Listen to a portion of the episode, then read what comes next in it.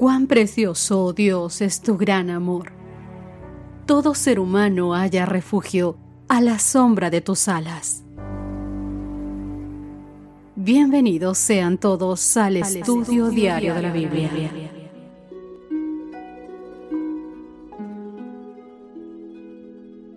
Hola, hola, ¿qué tal queridos amigos? Un abrazo fuerte para todos ustedes.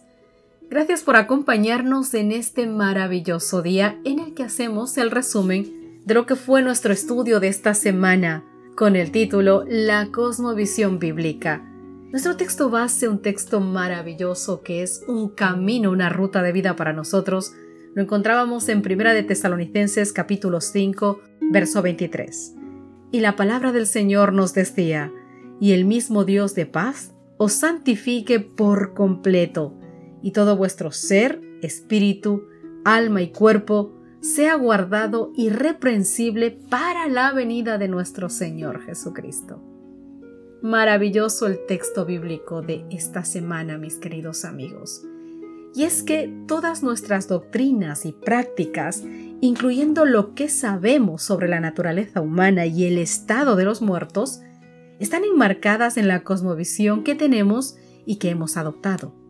El término cosmovisión se puede definir como un sistema de creencias, así como el marco integral de ideas y actitudes que tú y yo tenemos sobre este mundo, sobre nosotros mismos y sobre la vida en general. Este sistema provee la perspectiva desde la cual vemos la existencia, es la lente a través de la cual vemos la realidad y el filtro a través del cual filtramos lo que se ajusta o no se ajusta a nuestro marco ideológico. Desde una perspectiva humanista, todo, incluida nuestra cosmovisión, es solo una cuestión de elección personal, en gran medida influenciada por la comunidad en la que existimos. Sin embargo, mis queridos amigos, desde una perspectiva bíblica, se trata de un asunto crucial que se debe definir por la palabra de Dios únicamente. Si bien hay algunas maneras útiles de iniciar el estudio de las cosmovisiones desde una perspectiva cristiana más general, en este estudio tratamos de hacer una evaluación concisa de las cosmovisiones dualistas, es decir, la occidental, monista como la oriental e integrada, que es la bíblica, en lo que respecta a la naturaleza humana y el estado de los muertos. Vamos al dualismo occidental. La palabra dualismo expresa la idea de que la realidad está formada por dos elementos distintos y constantes, como el bien y el mal o lo visible y lo indivisible. La misma palabra también se usa comúnmente para expresar el concepto filosófico griego de que la persona está formada por un cuerpo mortal que alberga un alma inmortal y que se separan al morir. En el Fendón de Platón, Sócrates sugiere que la purificación consiste en separar al máximo el alma del cuerpo, tanto en el tiempo presente como en el más allá. En consecuencia, la muerte es vista simplemente como la liberación y la separación final del alma del cuerpo, porque para Sócrates todas las almas existían en conciencia y con sabiduría antes de entrar en una forma humana, separadas de los cuerpos y luego seguían existiendo conscientemente para siempre porque eran inmortales e imperecederas. Pero la cosmovisión dualista no tiene nada que ver con la cosmovisión bíblica, porque en lugar de valorar y cuidar el cuerpo físico como el templo del Espíritu Santo, como nos dice Primera de Corintios capítulo 6, verso 19, un buen grupo de monjes, por ejemplo católicos, antiguos y medievales, adoptaron el celibato y el ascetismo, bajo la suposición de que la flagelación del cuerpo era la que purificaba el alma. El dualismo platónico también llevó a Dante Alighieri, que nació entre el 1265 y vivió hasta el 1321, a describir en su famosa obra La Divina Comedia a las almas desencarnadas que sufrían en un infierno, a otras que se purificaban en el purgatorio y a otras que se regocijaban en el paraíso. Mirad el daño que ha provocado el dualismo. Mirad cuánto daño ha hecho el dualismo porque la visión dualista del ser humano también ha proporcionado el marco filosófico para la actual ideología de género. Si el cuerpo y el alma están separados, entonces el alma, es decir, la mente, puede ser otra cosa. En consecuencia, el sexo relacionado con el cuerpo y el género relacionado con la mente también pueden ser distintos entre sí. Pero esta noción dualista contradice claramente la visión bíblica del ser humano como un todo indivisible de Génesis capítulo 2 verso 7. Fíjate lo que dice en su perspicaz libro la neuróloga Debra So en el libro El fin del género, derrumbando mitos sobre la sexualidad y la identidad en nuestra sociedad. Ella refuta nueve mitos sobre el género, después de referirse a una película de la BBC que sugiere que hay más de 100 géneros diferentes. So afirma enfáticamente no, solo hay dos, varón y hembra. No hay evidencia científica que sugiera que existan otros géneros. Vamos rápidamente al monismo oriental. Mirad, el dualismo occidental fue crudamente desafiado por lo que dijo Friedrich Capra en el año 1939, porque él llamó al renacimiento espiritual de las décadas del 60 y del 70, conocido profundamente como el movimiento de la nueva era, ¿te suena? Muy en deuda con el misticismo oriental, del budismo, el hinduismo y el taoísmo. Este renacimiento impulsó una cosmovisión de tipo monista que niega totalmente cualquier distinción entre la mente y la materia, o entre Dios y el mundo. Como uno de los portavoces más influyentes de este movimiento, Capra combinó la física y el misticismo en una nueva visión integral y panteísta de la realidad, haciendo hincapié en la unidad de todas las formas vivas y sus ritmos cíclicos de nacimiento y muerte, como el orden dinámico del universo. El movimiento de la nueva era despersonalizó completamente a Dios, equiparándolo con el universo mismo, al despersonalizar a Dios, automáticamente divinizó a la humanidad, al hacer de cada ser humano una mera expresión de esa única mente universal. Es decir, ellos creen que Dios es solamente una parte del universo, es parte del universo de un todo, no es el Señor, el Creador. El monismo echa por tierra a Dios como creador de todas las cosas, rebajándolo a simplemente ser una parte de un todo, un todo que nace, crece, se desarrolla y muere en un constante ciclo de vida y renovación y muerte. El movimiento de la nueva era hace énfasis en una vida y educación integrales, así como en la llamada ecología profunda. Sin embargo, por muy atractivo que esto pueda sonar, queridos amigos, a, llamar a la ecología profunda de que cuidemos el planeta, que esto está muy bien, pero sin quitar a Dios de su sitio. Y además de esto de la ecología profunda que ahora se, se promociona mucho. Y aunque esto sea muy atractivo y por más bonito que pueda sonarte, todo está cargado de la cosmovisión monista en la que Dios no es más que la mente universal, como te he dicho. En su importante libro El movimiento de la nueva era y la cosmovisión bíblica, John P. Netpot ofrece un análisis crítico integral y útil de estos y otros puntos de la nueva era. En resumen, queridos amigos, podemos afirmar que todo el movimiento es corrosivo para la comprensión bíblica de la naturaleza humana y del estado de los muertos. Ahora vamos al integrado, al bíblico.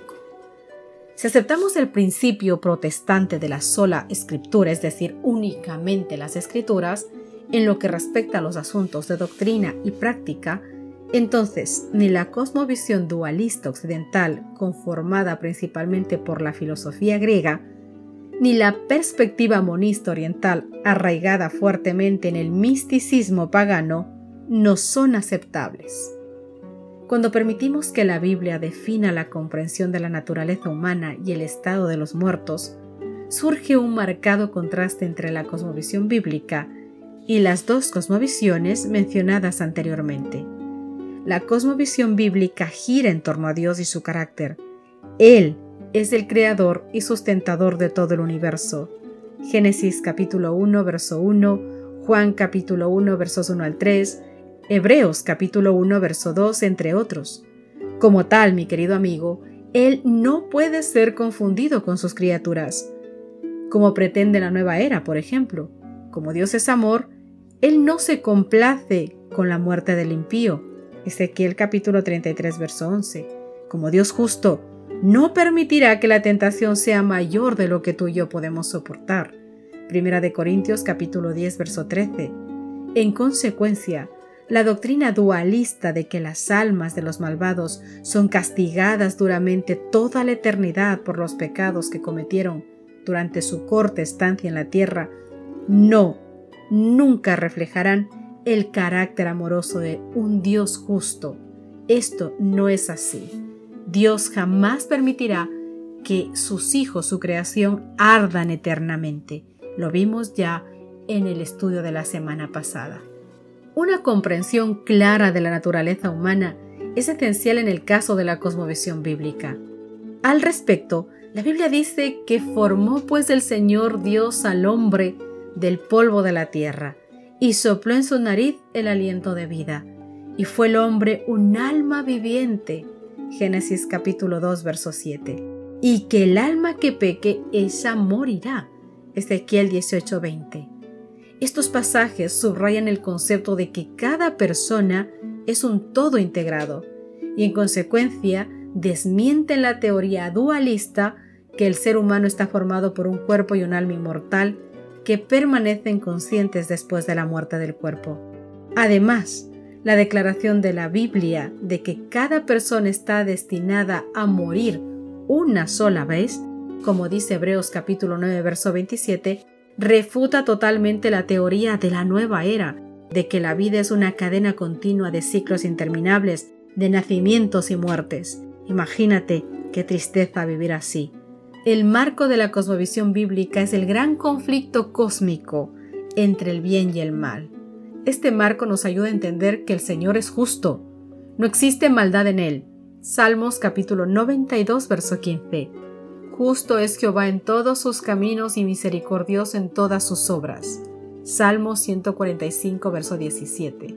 Significa que el mal no es coeterno con Dios. Tuvo un comienzo misterioso, sí, como nos dice Isaías capítulo 14, versos 12 al 15, Ezequiel capítulo 28, versos 12 al 19, o Apocalipsis 9, versos 10 al 9 y tendrá un fin durante el juicio final en el que todos los pecadores no arrepentidos se consumirán en la segunda muerte. Apocalipsis capítulo 20, Malaquías capítulo 4 verso 1. La cosmovisión dualista, por el contrario, eterniza el mal, ya que éste nunca dejará de existir, aunque esa existencia se viva en el supuesto infierno que arde para siempre. La cosmovisión monista también se queda corta, ya que no proporciona una explicación convincente sobre la existencia del mal. De hecho, hace que la muerte sea coeterna con la vida, un concepto absolutamente antibíblico. Al final, la cosmovisión bíblica se eleva sobre las filosofías defectuosas de los seres humanos, explica mejor la experiencia humana y ofrece la esperanza de un mañana mejor y podemos esperar un cielo nuevo y una tierra nueva donde reinará solamente la justicia, mi querido amigo. Y es que la gran controversia está llegando a su fin. Cada informe de calamidad que ocurre en el mar o en la tierra es un testimonio del hecho de que el fin de todas las cosas está pronto a sobrevenir. Las guerras y los rumores de guerras así lo declaran. El Señor viene pronto, mi querido amigo. Oímos los pasos de un Dios que se acerca. Así que vivan la vida de fe día tras día. No se vuelvan ansiosos ni se aflijan por el tiempo de angustia que sucederá, para no tener un tiempo de angustia por anticipado. No sigan pensando me temo que no resistiré en el gran tiempo de la prueba. Más bien debemos vivir para el presente, solo para este día, únicamente para este día, porque el mañana no es nuestro, es de Dios. Hoy debemos asegurar la victoria sobre el yo, Hoy debemos vivir una vida de oración. Hoy debemos pelear la buena batalla de la fe. Hoy debemos creer en Dios, que nos bendice. Y a medida que obtengamos la victoria sobre las tinieblas día a día y sobre la incredulidad, satisfarán los requerimientos del Maestro y llegaremos a ser una bendición para quienes nos rodeen. Queridos amigos, el Señor viene pronto y debemos estar preparados para salir a su encuentro en paz. Así que resolvamos hacer todo lo que podamos para impartir luz a los que nos rodean. No debemos estar tristes, sino gozosos, y debemos tener al Señor Jesús siempre delante de nosotros. Debemos estar listos y esperar su venida. Querido amigo, cuán glorioso será verlo y recibir la bienvenida como sus redimidos. Hemos esperado mucho, pero nuestra fe no debe menguar. Si solo podemos ver al Rey en su hermosura, seremos benditos para siempre. Querido amigo, realmente debo gritar, al hogar. Se acerca el tiempo cuando Cristo vendrá con poder y gran gloria para llevar a sus redimidos, a todos nosotros, a nuestro eterno hogar.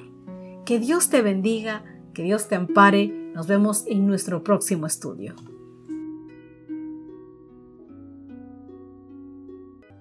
Gracias por acompañarnos. Te esperamos mañana. Te recordamos que nos encontramos en redes sociales. Estamos en Facebook, Twitter e Instagram como Ministerio Evangelike. Y también puedes visitar nuestro sitio web www.evangelike.com.